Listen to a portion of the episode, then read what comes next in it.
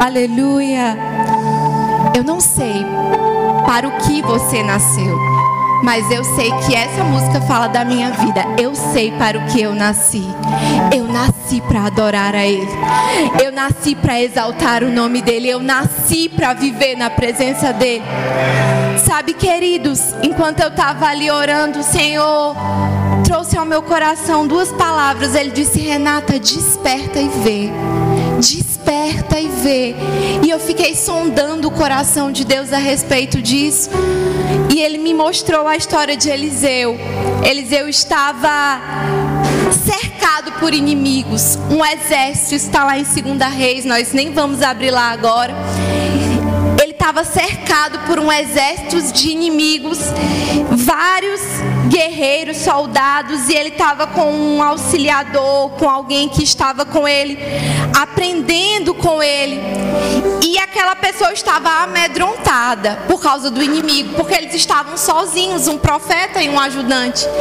E sabe, ele disse para aquele homem, ele disse: Deixa Deus abrir os teus olhos, porque você vai ver que maior é o número daqueles que estão conosco.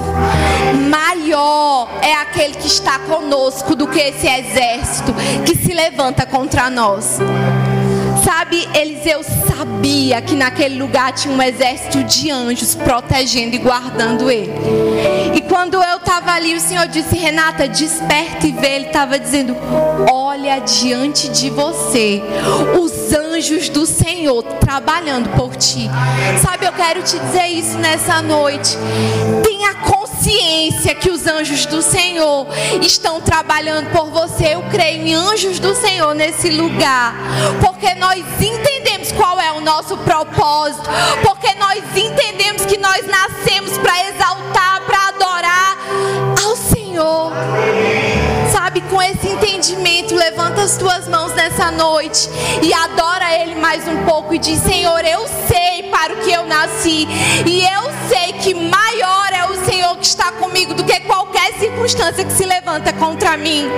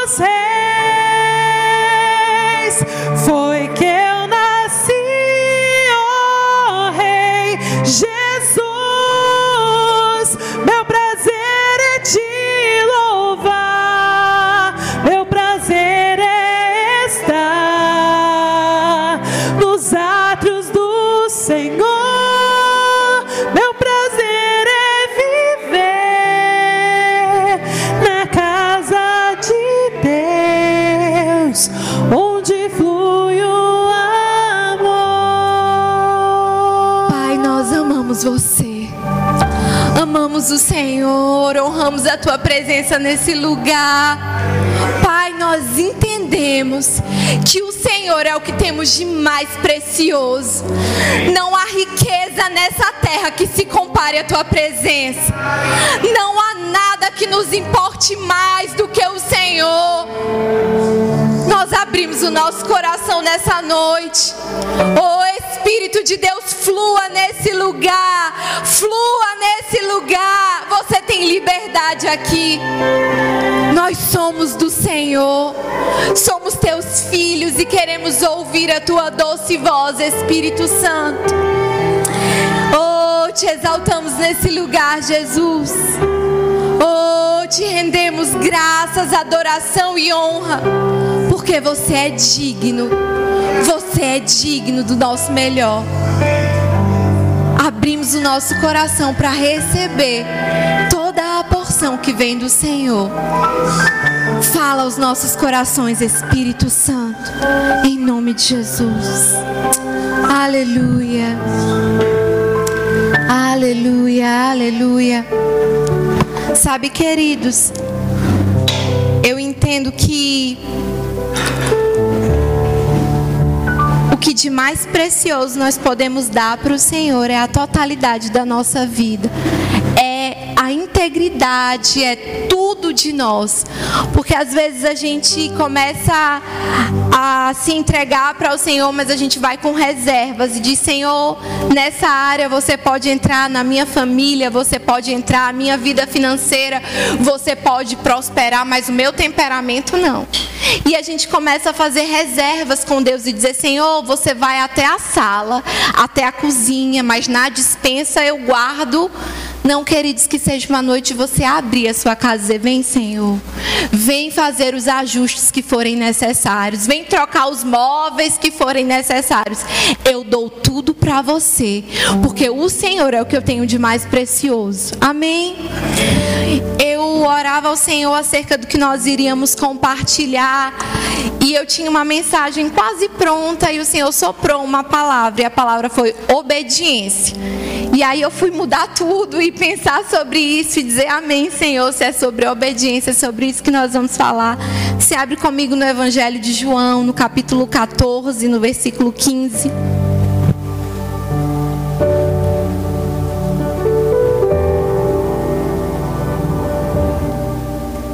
Eu sei que quando nós ouvimos essas mensagens, né, não é aquela mensagem que a gente quer correr, saltar, mas é aquela mensagem que organiza as coisas por dentro e faz os ajustes necessários para que a gente possa avançar em Deus. João, no capítulo 14, no versículo 15, Jesus vai dizer assim: Se vocês me amam, obedecerão aos meus mandamentos. E lá no versículo 21 do capítulo 14, Jesus continua dizendo: Quem tem os meus mandamentos e lhes obedece, esse é o que me ama. Aquele que me ama será amado por meu Pai, e eu também o amarei e me manifestarei a ele. Em algumas versões diz: me revelarei a ele.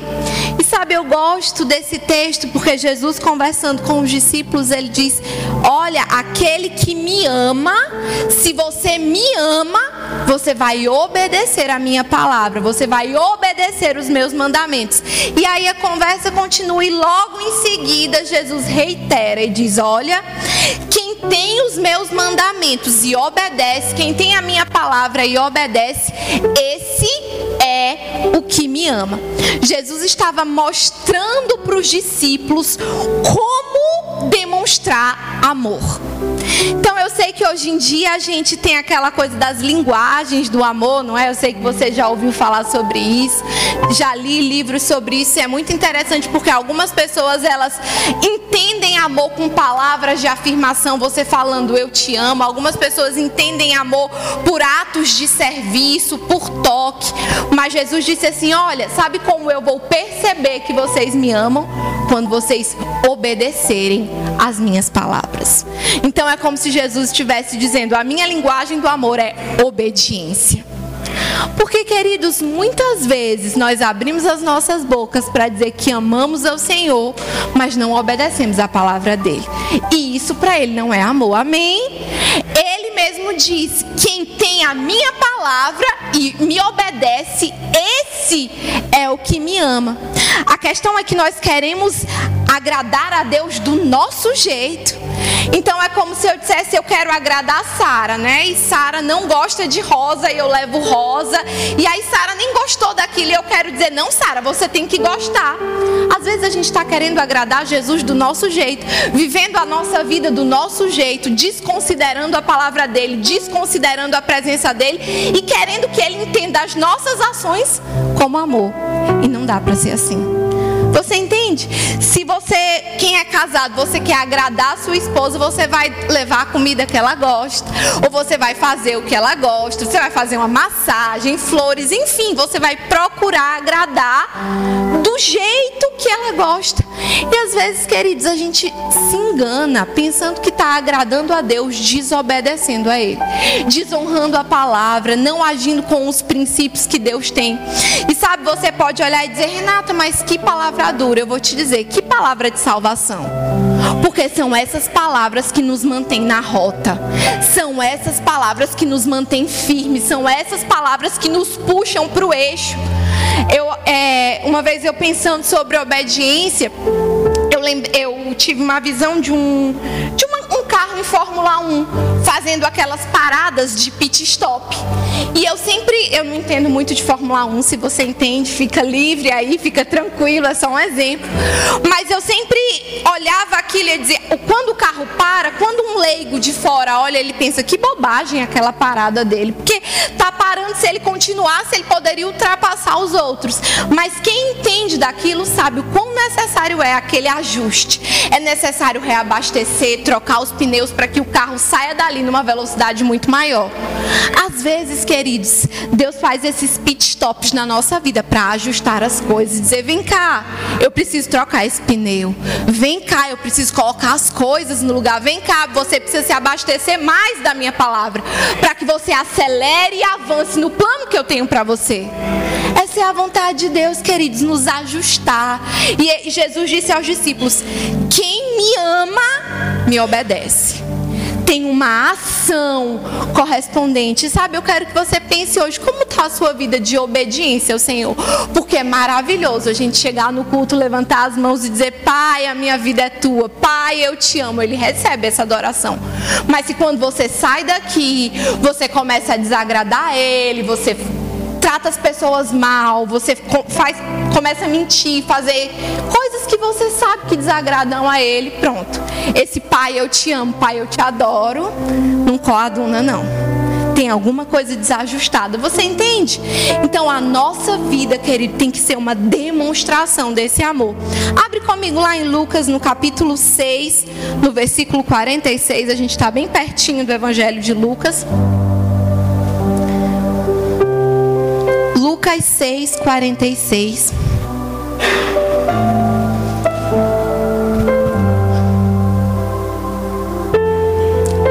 Diz assim: o Senhor dizendo: Por que vocês me chamam Senhor, Senhor, e não fazem o que eu digo? Em algumas versões, por que vocês me chamam Mestre, Mestre, e não fazem o que eu mando?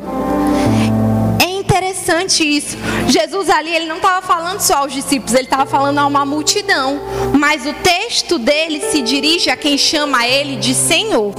Diz: Porque vocês que me chamam de Senhor, Senhor, não fazem o que eu mando. E eu pensando sobre isso, às vezes a gente é muito rápido em apontar a desobediência dos outros, a desobediência ou o comportamento errado, a falta de integridade das pessoas que estão no mundo. Então a gente olha para aquilo e diz como essas pessoas vivem dessa forma, como se vestem dessa forma, como cometem essas atitudes. E a gente é muito rápido em julgar o proceder dos outros, ainda mais nesse mundo louco que a gente está vivendo, às vezes dentro das escolas, enfim, são tantas coisas que se levantam e a gente é rápido em dizer isso é rebeldia contra Deus, virar um juízo. Mas eu acho interessante porque Jesus, quando ele cobra obediência, ele não cobra de quem não conhece a Ele, ele cobra de quem chama Ele de Senhor. Ele diz: Vocês que me chamam Senhor, Senhor, por que não me obedecem? Ele está dizendo: Eu não estou cobrando a obediência de quem não me chama de Senhor. Eu não estou cobrando a obediência de quem não me conhece. Eu espero, eu tenho expectativa na obediência, na consideração daqueles que me consideram seu Senhor, daqueles que me chamam de Pai. Porque quando a gente entende que é filho de Deus, a gente está dizendo: eu tenho acesso a tudo que é do Pai, mas eu também tenho que me submeter ao Pai. Porque é fácil, querido, a gente querer todas as bênçãos do Pai e não se submeter a Ele. Eu não sei você, mas lá em casa eu tinha acesso a tudo que era de papai e mamãe. Mas eu, a banda não tocava do meu jeito, não. A banda tocava e ainda toca do jeito deles, na casa deles. Não, não tinha essa coisa de ah, é do meu jeito. Não, eu estou na casa do meu pai. É do jeito do meu pai. Você entende, querido? E eu sei que aqueles que são pais também têm às vezes essa criação. O menino não chega em casa fazendo o que quer, falando o que quer, e você, ah, tá tudo bem. Não. Por quê? Porque você é autoridade. Querido, se nós que somos naturais entendemos isso, quanto mais Deus. Porque eu e você não nos submetemos à autoridade daquele a quem chamamos Senhor. Eu quero que você entenda isso. Se Deus é seu Senhor, trate Ele como Senhor. Porque servo não tem vontade, servo faz a vontade do seu Senhor. Foi uma coisa que eu aprendi na minha vida. Sabe, eu entendi, pai, eu sou filha e eu também sou serva. Se você é o meu Senhor, é você quem diz como vai ser. É você quem diz o que eu vou fazer. Uma das orações que eu aprendi a fazer foi dizer: Senhor, eu quero isso mas o que o Senhor quer. Porque se não for a tua vontade, eu me submeto e eu abro mão disso. Eu lembro que quando eu terminei a faculdade, eu, nunca, eu não queria advogar, não pretendia advogar, advoguei um tempo, mas eu sempre quis outras áreas. Eu gosto do serviço público. E eu lembro que tinha uma vaga em uma outra cidade, começou o processo de concurso e eu comecei a fazer e estava tudo dando certo. Uma certa vez eu fui orar sobre isso e não sei, no meio da noite eu, eu não tive paz acerca daquilo. E sabe, eu já tinha pesquisado, lá tinha uma igreja, Verbo da Vida, era, era uma cidade menor, assim, do interior de um estado, mas lá tinha uma igreja, Verbo da Vida, eu tinha visto as fotos, então eu estava assim, bem empolgada, ah, vai dar tudo certo. Eu vou ficar no, no trabalho que eu quero, ganhando o salário que eu quero, lá tem um Verbo da Vida, vai dar certo. Mas sabe, tinha paz naquilo e vinha uma tristeza e eu pensava, rapaz, isso é coisa da minha cabeça, porque eu tô, por que isso? Eu acho que eu tô, não sei, tô querendo, não tô querendo viajar, não tô querendo me afastar das pessoas, mas sabe, eu fui percebendo que eu não sou uma pessoa saudosista, eu não sou muito apegada, então a minha questão não era apego aqui, é porque por dentro eu sabia que tinha alguma coisa errada. E sabe, numa noite eu me rendi ao Senhor e chorando muito eu disse: Senhor, eu queria muito não for o que o Senhor quer, para mim tá tudo bem. E Deus disse: Não é, filha. E eu disse: Quer saber de uma coisa? Deixa isso para lá. E as pessoas me perguntavam e queriam saber. E aí, Renata, deu certo. Eu disse, rapaz, eu não sei, eu não terminei os processos do, do seletivo, do concurso, eu não sei se deu certo, porque eu larguei de mão. E as pessoas não compreendiam, mas sabe, eu entendi que mais vale agradar ao Senhor e fazer a vontade dele do que estar em qualquer outro lugar. Porque não há dinheiro no mundo que pague, querido, a alegria de saber que você está vivendo a vontade de Deus. Alguém poderia dizer, Renata, mas Deus te disse que ia acontecer alguma coisa contigo lá. Você sabia que. Não, Deus não me disse nada. E por que, que tu deixou? Porque às vezes as pessoas dizem assim: ah, eu só vou se Deus me disser o porquê, é para não ir. Se eu tivesse esperando esse porquê, eu podia ter ido, ter quebrado a cara. Porque às vezes, queridos, tem muita gente pagando para ver o preço da desobediência. E eu profetizo em nome de Jesus que isso não vai acontecer comigo e com você. Porque nós amamos o Senhor e obedecemos a Ele. Amém. Abre comigo lá no livro de Josué, no capítulo 7 estava pensando sobre obediência, desobediência e eu lembrei de tantas histórias, mas essa foi uma das primeiras que saltou ao meu coração.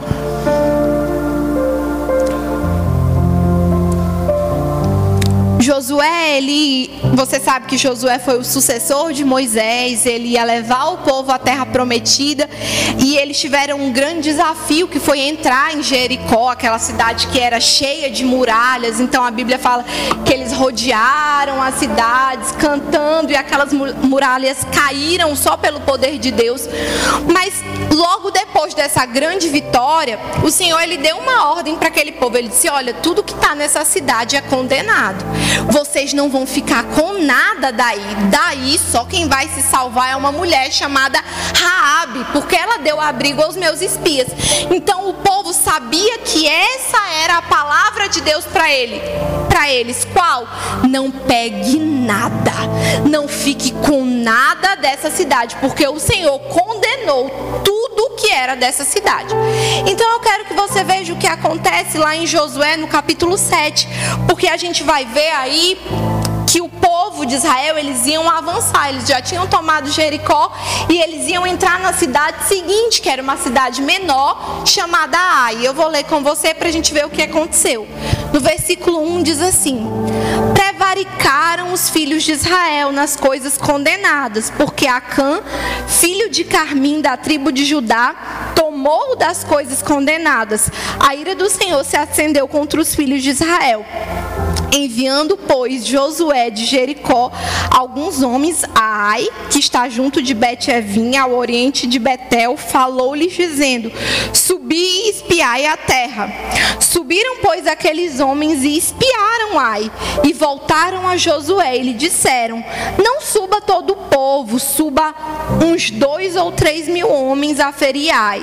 Não fatigueis, fatigueis todo o povo, porque são poucos os inimigos. Fala comigo, poucos inimigos. Assim subiram de lá uns três mil homens, os quais fugiram diante dos homens de Ai.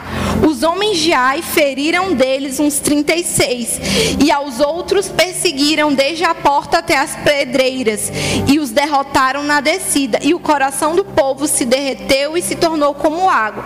Então Josué rasgou as suas vestes, se prostrou em terra sobre o rosto perante a arca do Senhor até a tarde. Ele e os anciãos de Israel e deitaram pó sobre a cabeça. Disse Josué: Ah, Senhor Deus, por que nos fez perecer? Tomara contentássemos em ficar além do Jordão. Ah, Senhor, o que eu direi? Pois Israel virou as costas diante dos seus inimigos. Ouvindo isto, os cananeus e todos os moradores da terra nos cercarão e desarraigarão o nosso nome da terra. Então, o que farás ao teu grande nome? Disse o Senhor a Josué: Levanta-te, por que está prostrado assim sobre o rosto? Israel pecou e violaram a minha aliança, aquilo que eu lhes ordenara, pois tomaram das coisas condenadas, furtaram, dissimularam e até debaixo da sua bagagem o puseram. E aí no versículo 13 o Senhor diz assim: Dispõe-te, santifica o povo e dize: Santificai-vos para amanhã. Assim diz o Senhor, Deus de Israel: há coisas condenadas no vosso meio, ó Israel. Aos vossos inimigos não podereis resistir, enquanto não eliminardes do vosso meio as coisas condenadas. Então eu quis ler o texto todo para a gente entender bem o contexto.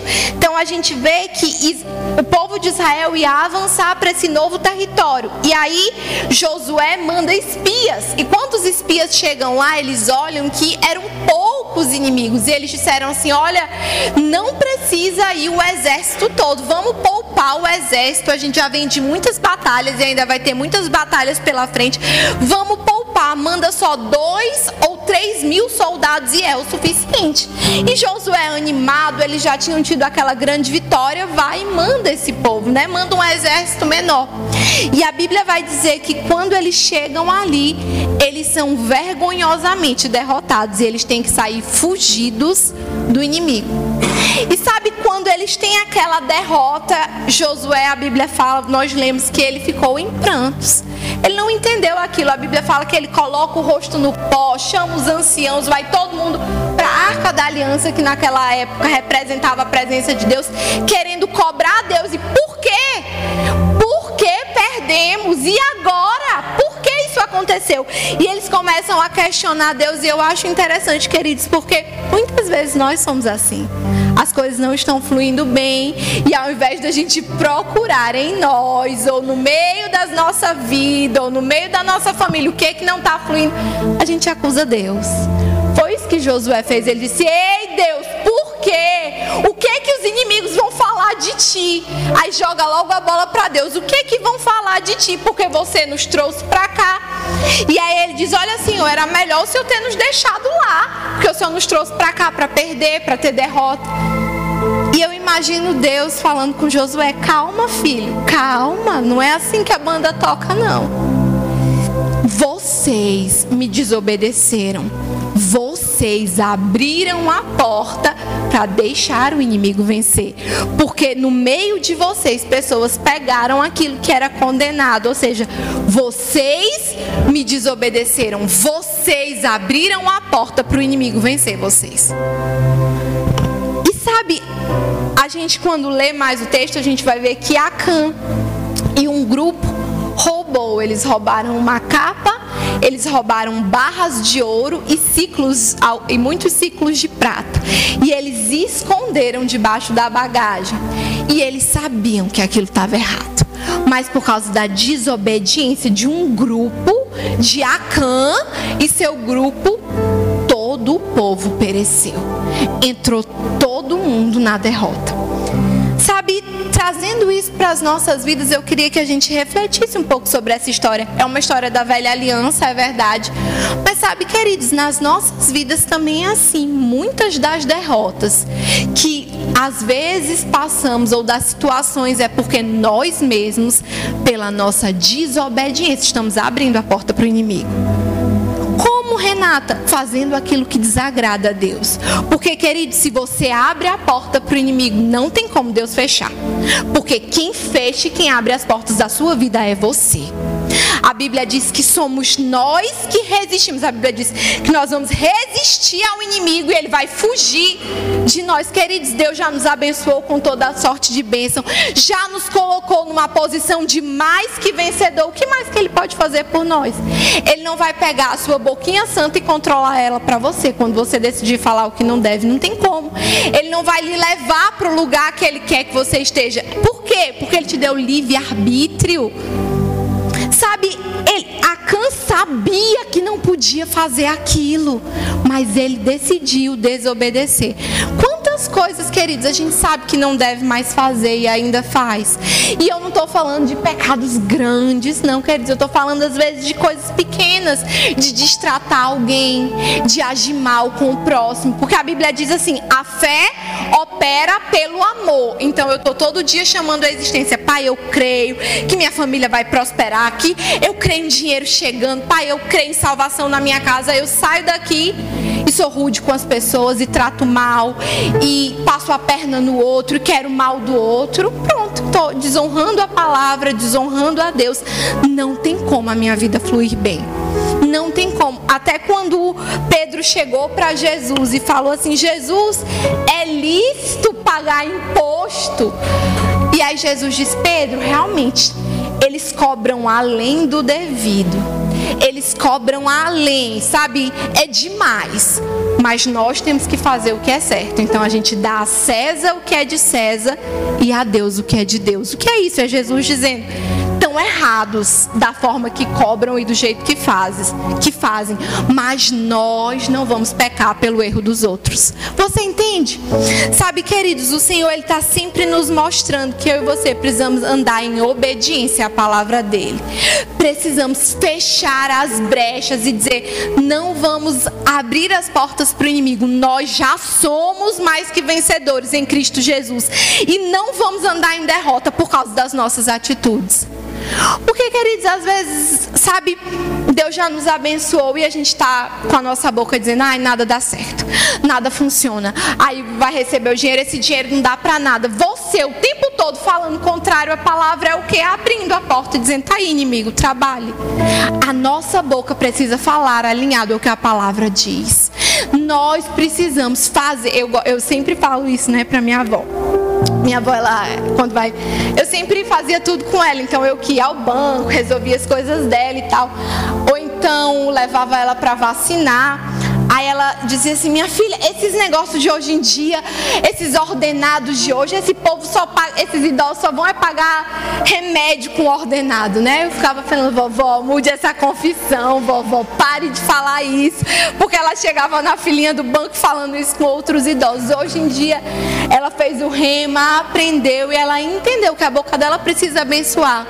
Sabe, nós precisamos, queridos, fechar as brechas e não desobedecer ao Senhor. Acã deliberadamente decidiu desobedecer. E sabe, o preço da desobediência dele foi muito alto. Muitas pessoas sofreram, a Bíblia fala que daqueles 3 mil que foram, alguns morreram. Muitas pessoas sofreram por causa da desobediência de um homem. Isso me mostra que a minha e a sua desobediência não afeta só a minha e a você. Afeta quem está no barco junto contigo. Afeta a tua família, afeta teus funcionários, afeta teus colegas de trabalho. A tua desonra a Deus afeta todo mundo que está ao teu redor.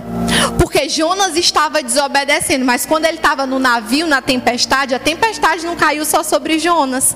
Todo mundo que estava no barco com ele ia morrer, porque ele estava fora da vontade de Deus. Você entende isso, queridos? É muito sério. A nossa obediência a Deus, sabe? Você mesmo que tem família, que tem filhos, esposa, você tem que pensar: aquilo que eu faço afeta toda a minha família. A minha obediência ao Senhor, a minha desobediência ao Senhor podem afetar todo mundo que está ao meu redor. Tinha uma família que eu tive a oportunidade de discipular. E o marido ele era alguém extremamente líder assim na, na família e nos agregados. Então, quando ele se rendeu ao Senhor, a família toda veio. Foi algo inacreditável.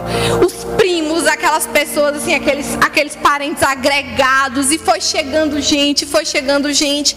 Mas o tempo passou, eles viajaram, foram morar em outro lugar. Sabe? Mas e em um determinado ponto da caminhada dele, ele decidiu largar o Senhor. Mas eu achei interessante que na mesma rapidez que as pessoas vieram por causa dele, as pessoas saíram não de igreja, mas de andar com o Senhor. Você entende? Por causa da fidelidade ou da infidelidade, por causa da obediência ou da desobediência. Eu quero que você tenha essa consciência hoje. A tua obediência, a tua vida com Deus não afeta só você. Afeta a tua família, afeta os teus negócios, afeta as pessoas que estão ao teu redor, afeta os teus colegas de trabalho. Amém? Você vai ficar mais animado no final, eu espero. Mas sabe, é, a Bíblia fala mesmo, e a gente nem precisa abrir lá, porque é um texto bem conhecido, mas o profeta Samuel, ele diz a Saul, olha, é melhor obedecer do que sacrificar. E eu tô te falando isso não para trazer medo ao teu coração, jamais, mas para trazer temor ao Senhor. Renato, o que é temor ao Senhor? É consideração. À palavra dele, é reverência a quem ele é. E dizer: Senhor, eu decido te obedecer, eu decido obedecer a tua palavra. E sabe, queridos, nem sempre a gente vai acertar em tudo, e Deus sabe disso, tá tudo bem, porque todos nós estamos aprendendo, até Jesus aprendeu a obediência. Abre comigo lá em Hebreus, para a gente ver isso rapidinho. Hebreus no capítulo 5.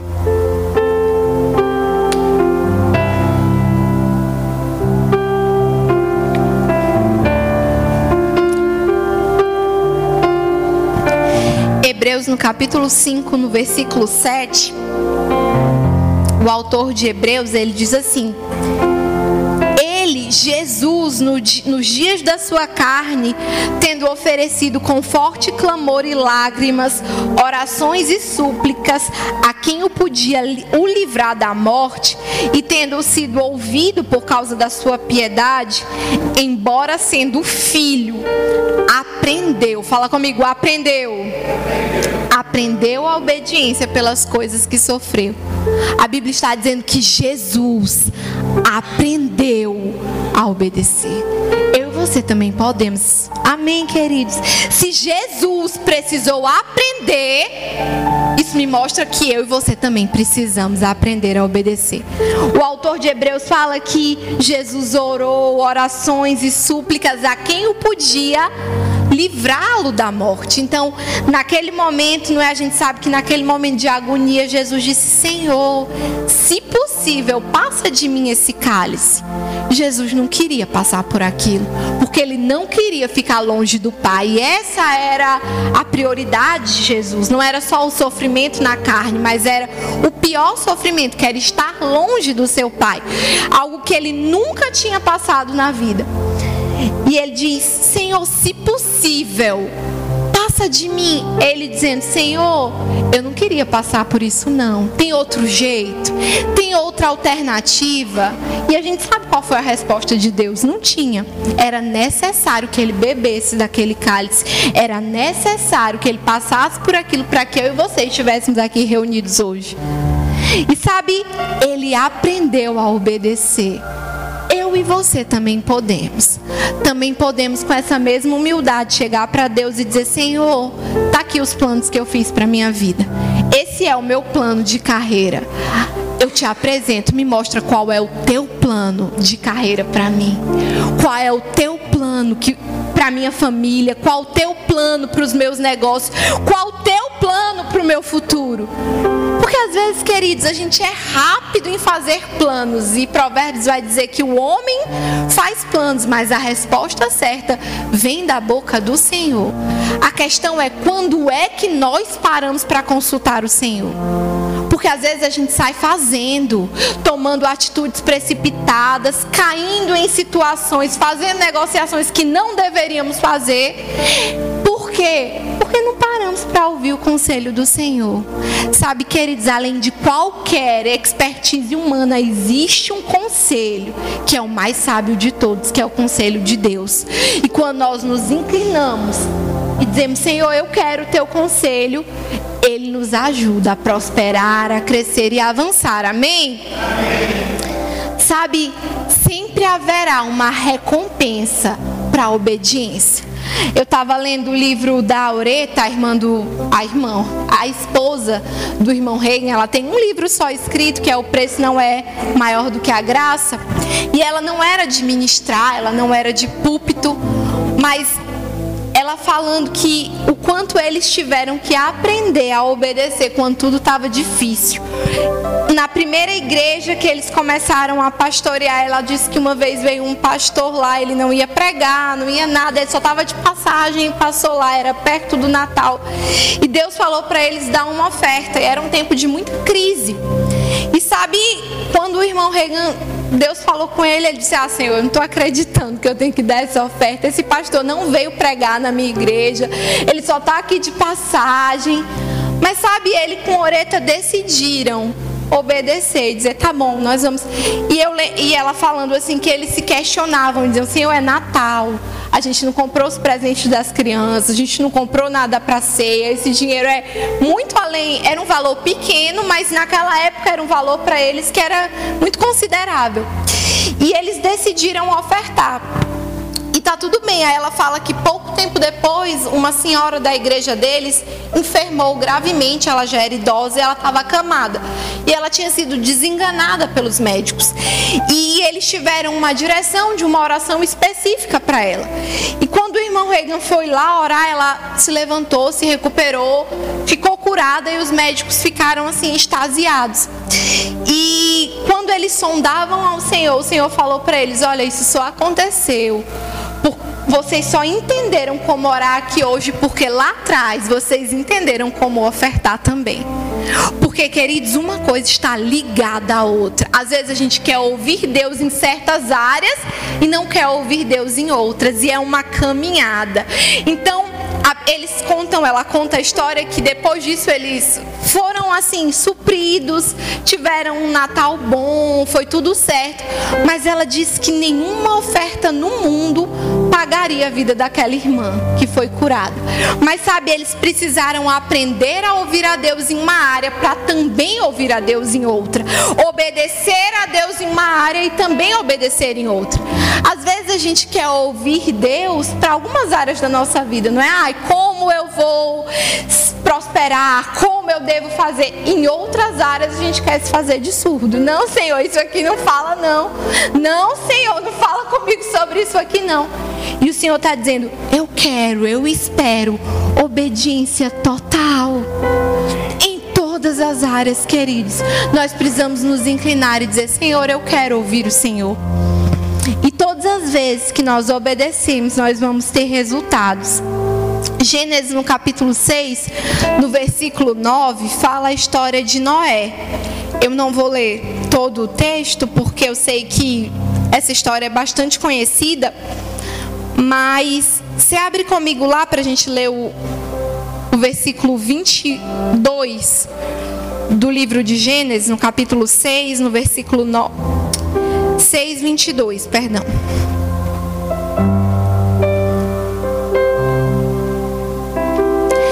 Achou dizer eu sou um filho obediente? Amém. Não sei se foi pela fé, mas tá tudo bem, né? Já vai confessando.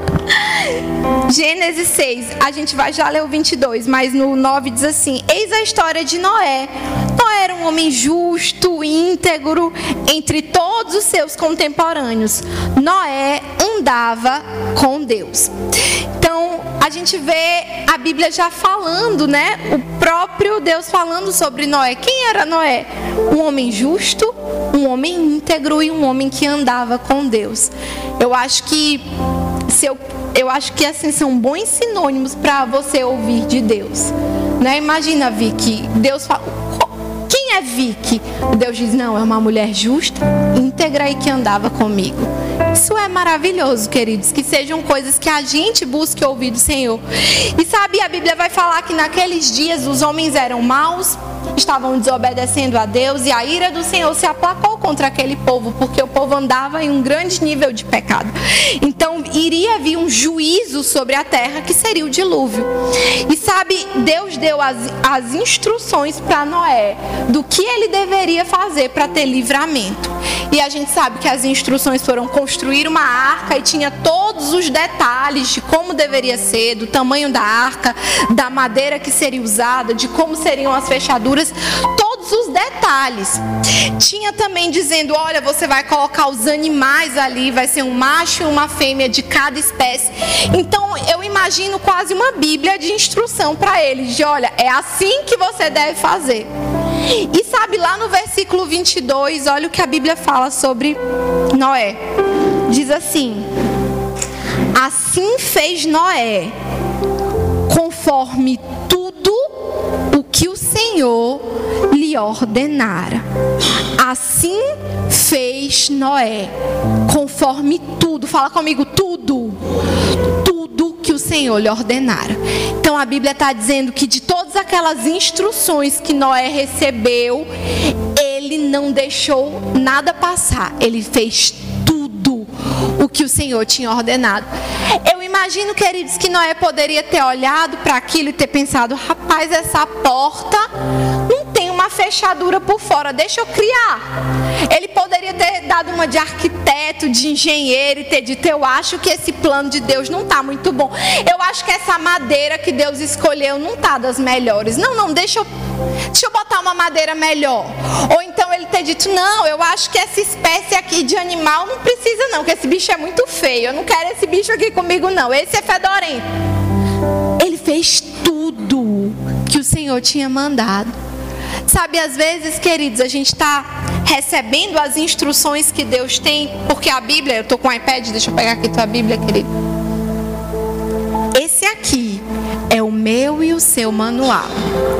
Às vezes a gente está olhando para ele dizendo: Hum, isso aqui eu quero, isso aqui não. Ah, Senhor, prosperar, andar em saúde divina eu quero, perdoar não. E o Senhor está dizendo: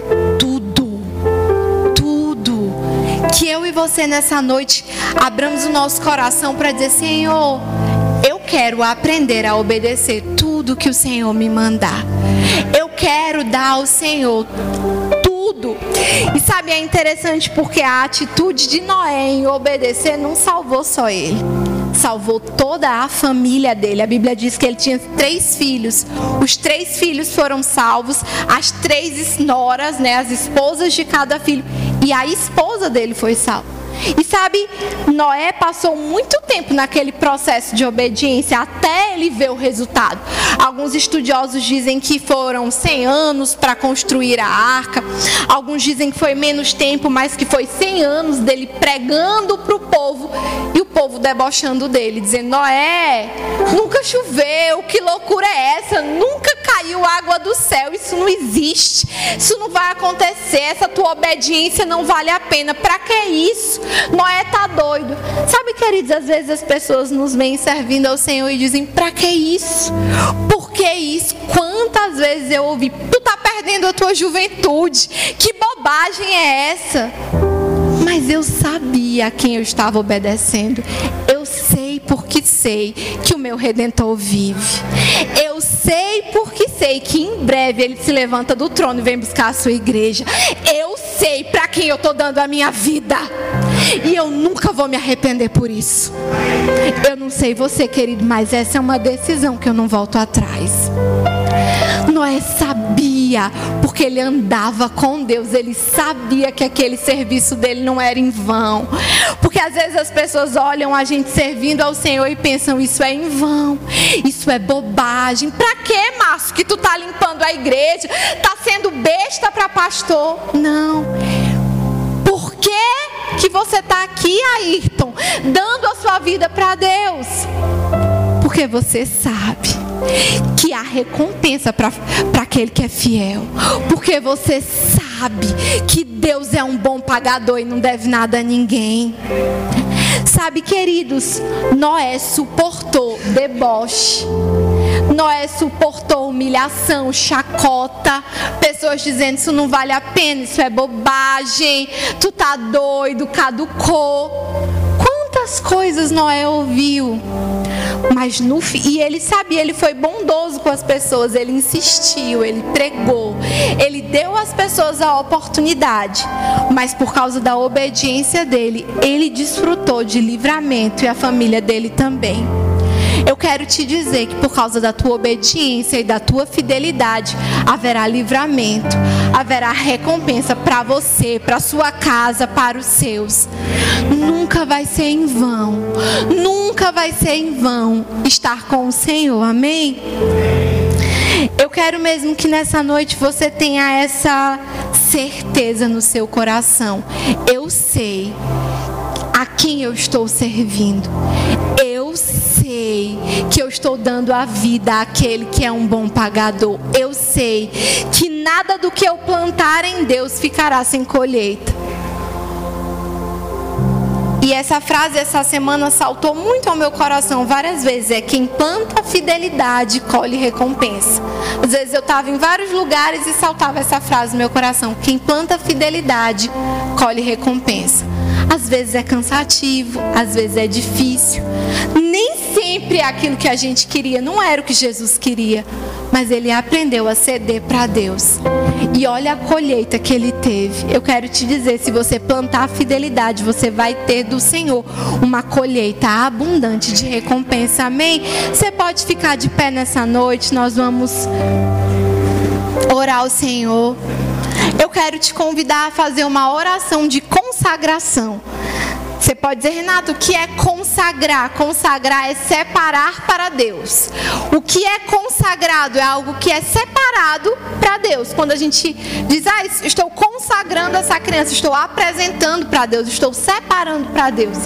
Quando Jesus ele faz aquela oração no Getsemane, era uma consagração, era ele dizendo: Eu me entrego, Senhor quero a tua vontade, ainda pareça difícil.